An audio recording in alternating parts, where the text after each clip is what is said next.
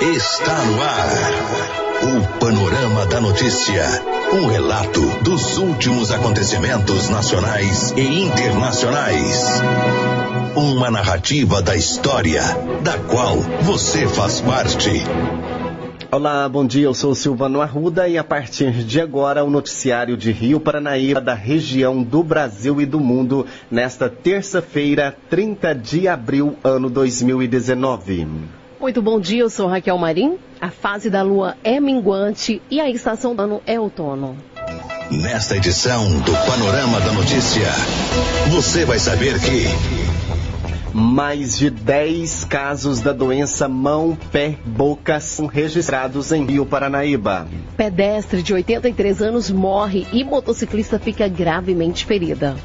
Mãe se recusa a comprar celular e é agredida pela filha de 16 anos em Patos de Minas. Gêmeas unidas pela cabeça são separadas em cirurgia no Distrito Federal. Comentarista fala sobre entrevista de Lula. Temer vira réu em mais um processo. Bolsonaro estuda mexer no IBAMA e na ICMBio. Isso e muito mais a partir de agora no Panorama da Notícia. Panorama da Notícia. Oferecimento CEMIG. A melhor energia do Brasil.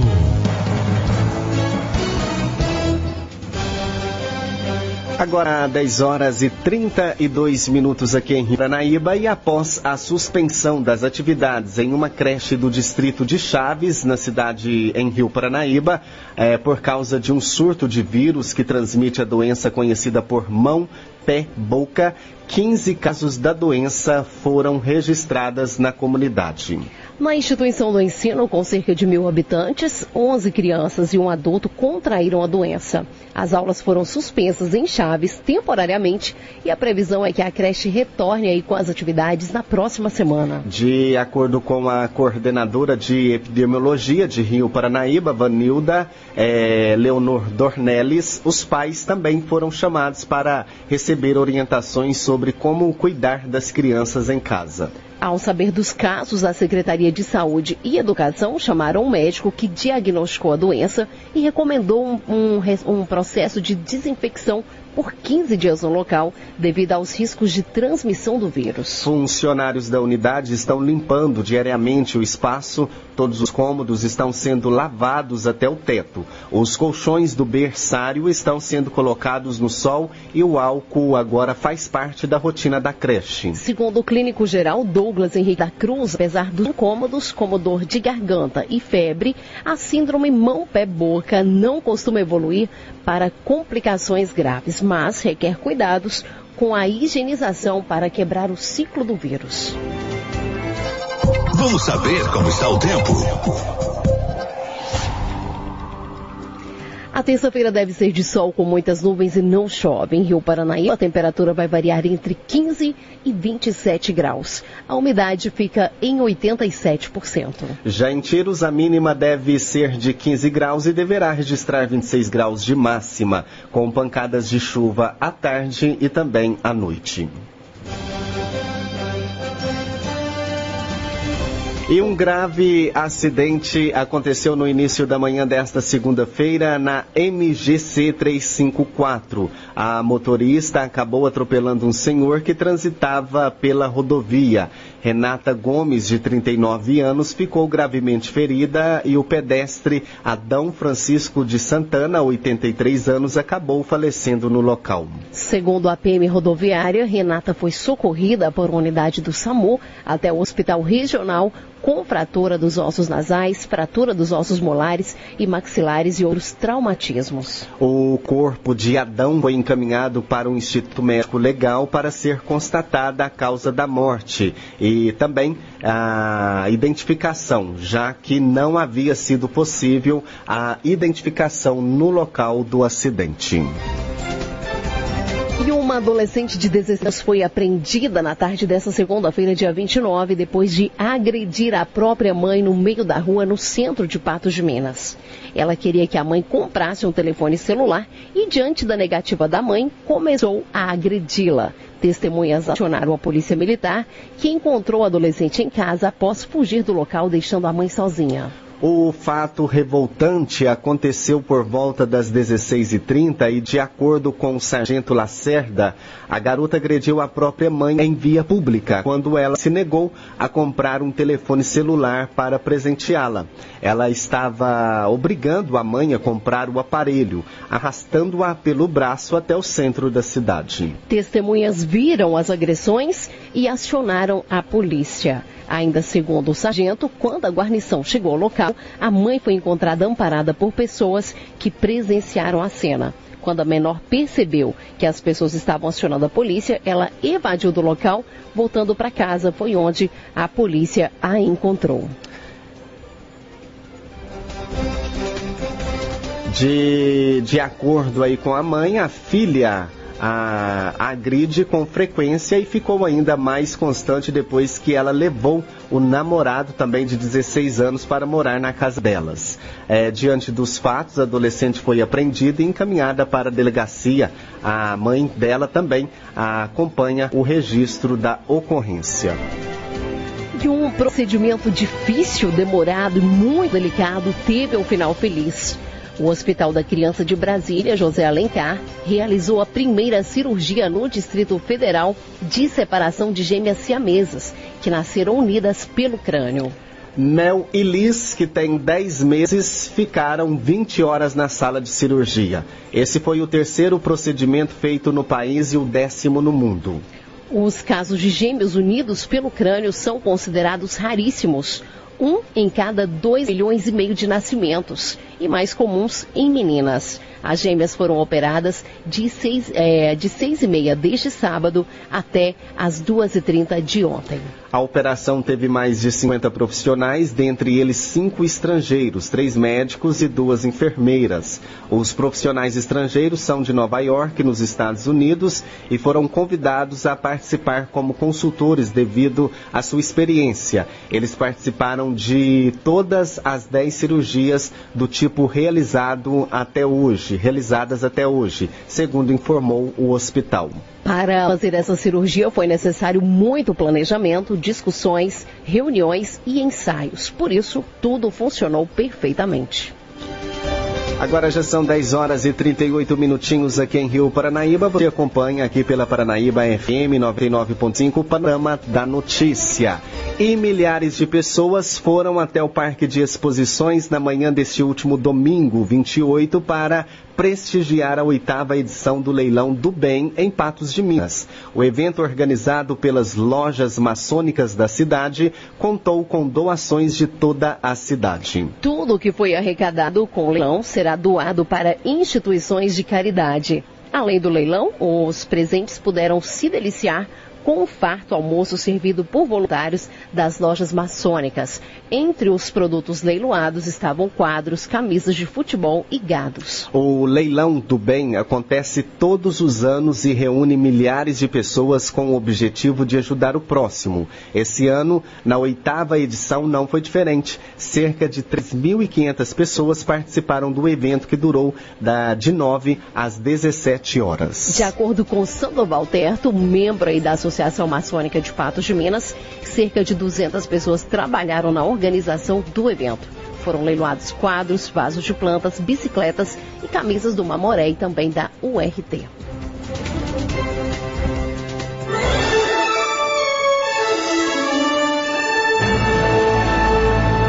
Após um pequeno intervalo, novas notícias. Presidente Bolsonaro estuda mexer no IBAMA e na ICMBio. ONU disponibilizou 13 milhões de dólares para ajudar Moçambique. O ex-presidente Michel Temer virou réu no inquérito dos portos. Paranaíba.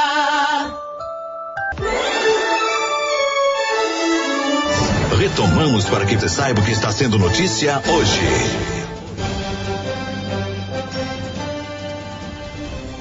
E a Petrobras pode vender oito refinarias, isso pode aumentar os custos para o consumidor final. É o que a gente confere agora com a repórter Valéria Rodrigues, do Rio de Janeiro.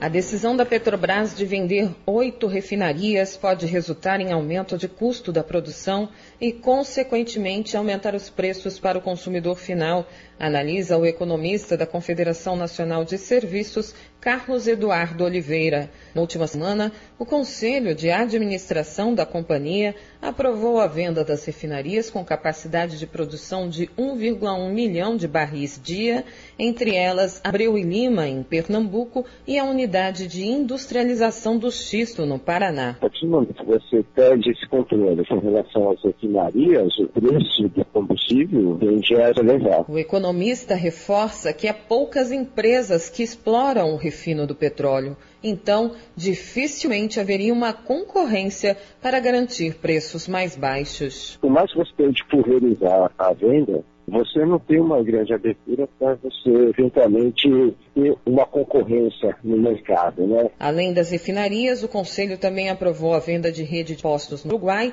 e a redução da participação da Petrobras na BR distribuidora. Para Oliveira, esses seriam desinvestimentos que representariam maior efetividade para a companhia. Do Rio de Janeiro, Valéria Rodrigues.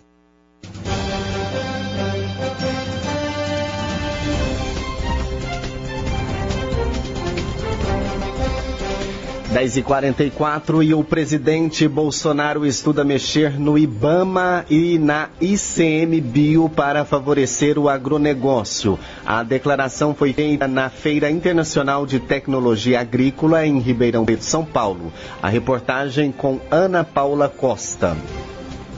O presidente Jair Bolsonaro afirmou nesta segunda-feira que estuda mexer em órgãos ambientais como IBAMA e ICMBio para favorecer o agronegócio. A declaração foi dada durante esse discurso na abertura da AgriShow, Feira Internacional de Tecnologia Agrícola, realizada em Ribeirão Preto, no interior de São Paulo. Bolsonaro disse que é preciso, segundo palavras dele, tirar o Estado do cangote daquele que produz. O presidente afirmou que uma das medidas estudadas por ele, junto com o ministro do Meio Ambiente, Ricardo Salles, é fazer uma limpa no IBAMA e no ICMBio. Quando ele anunciou há poucos dias, quatro integrantes da frente do ICMBio, quatro militares da Polícia Militar, eu vibrei. Que eram pessoas que tiveram um passado junto ao Batalhão Florestal ou similares, que estiveram ao lado de vocês que produzem. O que eu falei para Ricardo Salles, não precisava ter falado. Ele já vem tomando providência nesse sentido. Tem que haver fiscalização, sim, mas o homem do campo tem que ter o prazer de receber o fiscal. Jair Bolsonaro afirmou que na próxima semana o presidente da Câmara, Rodrigo Maia, deve colocar em pauta um projeto de lei para permitir que a posse de arma para o produtor rural seja usada em todo o perímetro da propriedade. O presidente defendeu ainda a excludente de ilicitude para o campo, para, segundo ele, dar segurança jurídica caso o produtor cometa um crime em defesa da propriedade. E falou também na reforma agrária. E também um projeto nosso que será enviado à Câmara, vai dar o que falar, mas é uma maneira que nós temos de ajudar a combater a violência no campo é fazer com que, ao se defender a sua propriedade privada ou a sua vida, o cidadão de bem entre no excludente de licitude, ou seja, ele responde, mas não tem punição. Nessa segurança jurídica, a questão da reforma agrária, sem viés ideológico, Jair Bolsonaro afirmou que está tomando medidas para a infraestrutura, como a modernização e privatização dos portos para escoamento da produção. O presidente anunciou investimentos de um bilhão de reais no setor por meio do Banco do Brasil e mais um bilhão para o seguro rural e apelou ao presidente da instituição para reduzir os juros cobrados pelo banco para o agronegócio. Após a declaração, as ações da instituição chegaram a cair na Bolsa de Valores de São Paulo e no final da tarde o porta-voz da presidência presidência, Rego Barros, veio a público dizer que o presidente não quer e não vai intervir na política de juros do Banco do Brasil. De São Paulo, Ana Paula Costa.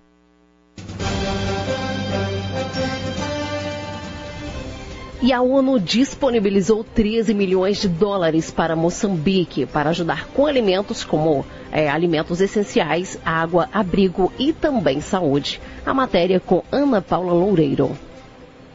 As Nações Unidas colocaram 13 milhões de dólares ao dispor de agências humanitárias para os afetados pelo ciclone tropical Kenneth nas ilhas Comores e em Moçambique. O valor anunciado pelo coordenador humanitário Mark Lowcock faz parte do Fundo Central de Resposta a Emergências CEF. A prioridade é garantir a oferta de alimentos essenciais, abrigo, saúde e água. A área mais afetada pelo ciclone Kenneth é a província moçambicana de Cabo Delgado, no norte. Pelo menos 38 pessoas morreram devido ao evento, que é considerado uma das mais fortes tempestades a atingir o país. Falando ao ONU News de Pemba, o governador da província de Cabo Delgado, Júlio Disse que a exposição da área à costa requer uma melhor adaptação aos efeitos de fenômenos naturais. Nós estamos diante de um evento extremo da natureza. Fizemos a previsão meteorológica, o Instituto Nacional de Meteorologia comunicou e nós ampliamos essa informação para a nossa população. Por isso, fizemos algumas medidas fortes de precaução.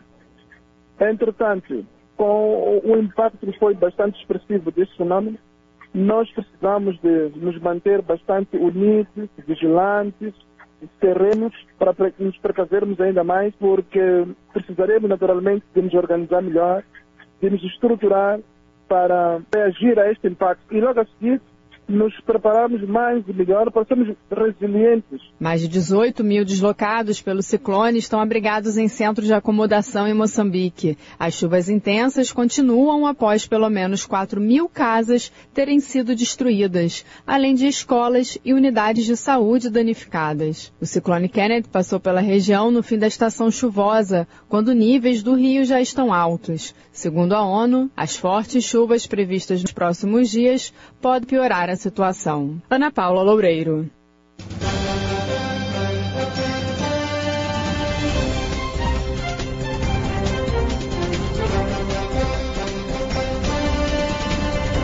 E a hora certinha, 10 horas e 49 minutinhos, e o ex-presidente Michel Temer virou réu no inquérito dos portos. Além dele, outras pessoas estão envolvidas no caso. Confira os detalhes com Ana Paula Costa. O ex-presidente Michel Temer virou réu no chamado inquérito dos portos nesta segunda-feira. O juiz federal Marcos Vinícius Bastos aceitou a denúncia da Procuradoria-Geral da República e do Ministério Público Federal contra o ex-presidente. Além dele, se tornaram réus o ex-deputado federal e ex-assessor da Presidência da República Rodrigo Rocha Loures, o amigo pessoal de Temer João Batista Lima Filho, Coronel Lima e outros executivos da empresa Rodrimar envolvida no caso. Segundo o Ministério Público Federal, o ex-presidente cometeu crimes de corrupção ativa, corrupção passiva e lavagem de dinheiro com a edição de um decreto do setor portuário para beneficiar a empresa. Em nota, Michel Temer afirmou que vai provar que não houve nenhuma irregularidade no decreto dos portos, nem benefício ilícito a nenhuma empresa. Com este inquérito, sobe para cinco as ações penais em que Temer é réu. Além disso, ele é denunciado em outros três processos, investigado em mais cinco casos. Com informações de Brasília, Ana Paula Costa.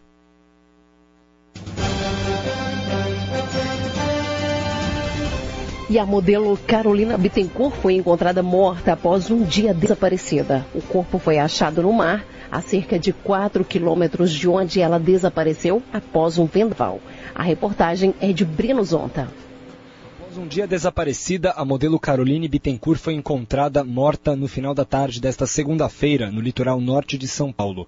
Seu corpo fechado no mar de São Sebastião por uma embarcação civil a cerca de 4 quilômetros de onde havia desaparecido, em Ilbela. No último domingo, Caroline viajava em uma lancha com o marido Jorge Sestini de Ilhabela para São Sebastião, quando um vendaval a derrubou no mar. O marido mergulhou para socorrê-la, mas não a encontrou. Ele foi resgatado por um marinheiro em estado de choque após duas horas em alto mar. Caroline deixa o marido, com quem havia se casado em janeiro, ele de 17 anos. O vendaval de domingo pôs Ilha Bela em situação de emergência. Os ventos alcançaram 120 km por hora, 300 árvores caíram e a cidade inteira ficou sem luz. Após horas de buscas por Caroline, a embarcação do casal foi encontrada a 60 quilômetros de onde estavam. Ainda no domingo, a ventania também atingiu a Baixada Santista, no litoral sul de São Paulo, matando uma idosa vendedora ambulante e ferindo outras duas pessoas. De São Paulo, Breno Zonta.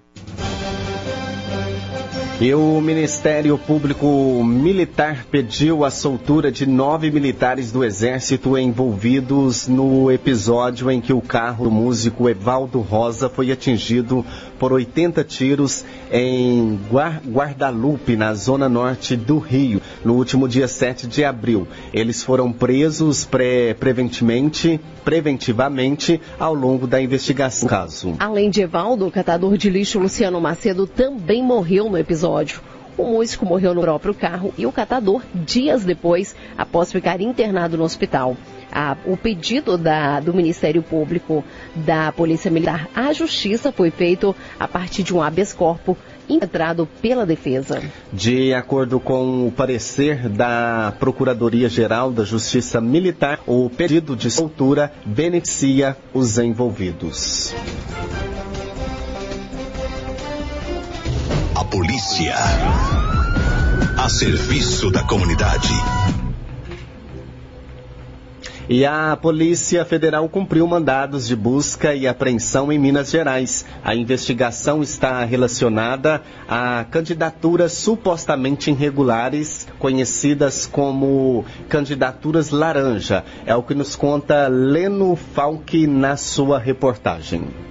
A Polícia Federal cumpriu sete mandados de busca e apreensão em Minas Gerais nesta segunda-feira, relacionados à investigação de supostas candidaturas laranja pelo PSL, partido do presidente da República Jair Bolsonaro. A operação, que recebeu o nome de Sufrágio, cumpriu mandados em Belo Horizonte, Contagem, Lagoa Santa, Coronel Fabriciano e Ipatinga. Em BH, agentes fizeram apreensões na sede do PSL. A investigação apura irregularidades no repasse de recursos do Fundo Especial de Financiamento de Campanha pelo PSL a quatro candidatas ao Legislativo Estadual e Federal no Estado nas eleições do ano passado. Elas tiveram votações pouco expressivas, embora tenham recebido dinheiro da sigla, o que levantou a suspeita de uso de candidaturas laranja. A ação da Polícia Federal também busca esclarecer suposta irregularidade na aplicação de recursos para cotas femininas. Com informações de Minas Gerais, Leno Falck.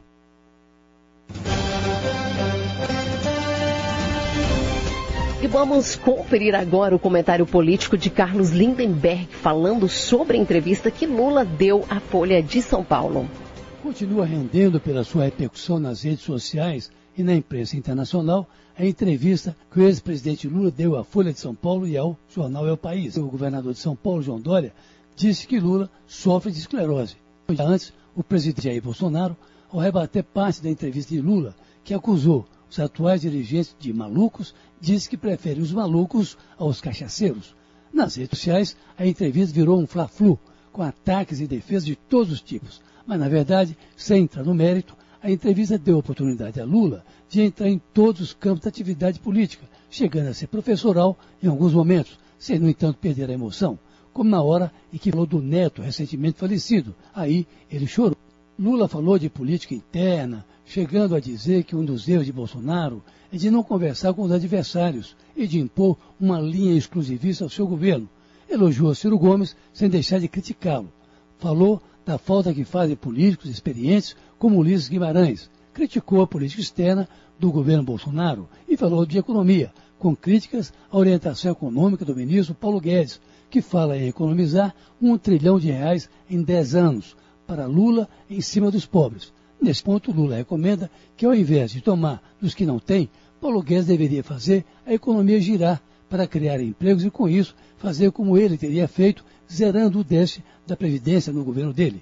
Aos repórteres que primeiro pediram a entrevista, Mônica Bergamo, da Folha, e Florestan Fernandes, do El País, mas que estavam proibidos por ordem do Supremo Tribunal Federal até semana passada, ordem, aliás, do vice-presidente Luiz Fux, Lula contou casos de como se relacionava politicamente com Hugo Chávez da Venezuela e com George Bush nos Estados Unidos. Acertou o resultado das eleições de ontem na Espanha e disse que torce por Cristina Kirchner, no caso de uma nova candidatura dela à presidência da Argentina. Antes de iniciar mesmo a entrevista, feita de perguntas e respostas, Lula fez um pequeno pronunciamento para dizer que a prisão e a condenação dele são injustas, que tudo começou com as manifestações de rua em 2013, com o nítido propósito de enfraquecer a então presidente Dilma até tirá-la do poder e, com isso, impedir a sua candidatura em 2018, já que era então ele, Lula, o favorito entre todos os candidatos. Lula revelou que naquela época tinha parecer de vários juristas garantindo que ele poderia concorrer às eleições, mesmo se estivesse preso e até condenado, mas teve, na última hora, de passar a candidatura para Fernando Haddad, por ordem do Supremo Tribunal Federal, num processo complicado que culminou com a eleição de Bolsonaro, sem que Bolsonaro participasse de um debate sequer com seu principal oponente. Enfim, a entrevista, pomo de discórdia, entre bolsonaristas e lulistas foi esclarecedora em vários pontos, ainda que muitos tenham sentido falta de uma espécie de autocrítica do ex-presidente em relação a erros que o PT pudesse ter cometido. Mas essa é também uma cobrança antiga. Lula aproveitou ainda para condenar o que ele poderia chamar de demonização da política, sobretudo de novos parlamentares que sobem à tribuna para reclamar da corrupção, por exemplo, sem citar os corruptos, passando a ideia de que a corrupção é algo inerente à política, daí a insatisfação da população com os políticos de um modo geral e com a política em particular. Para terminar, o presidente Bolsonaro voltou a se reunir com o presidente da Câmara, o deputado Rodrigo Maia, em busca de um melhor entendimento para a votação nas próximas semanas da reforma da Previdência. A relação entre os dois estava tumultuada, mas, segundo Bolsonaro, tudo foi resolvido. É preciso, no entanto, que o governo acerte os ponteiros com base parlamentar, para que a reforma, como pretendida, não seja derrotada. Do jeito que está, não vai passar. Você caminhou conosco pelo panorama da notícia. O conhecimento dos fatos faz de você um cidadão ativo. A apresentação Silvano Arruda e Raquel Marim. Edição Raquel Marim.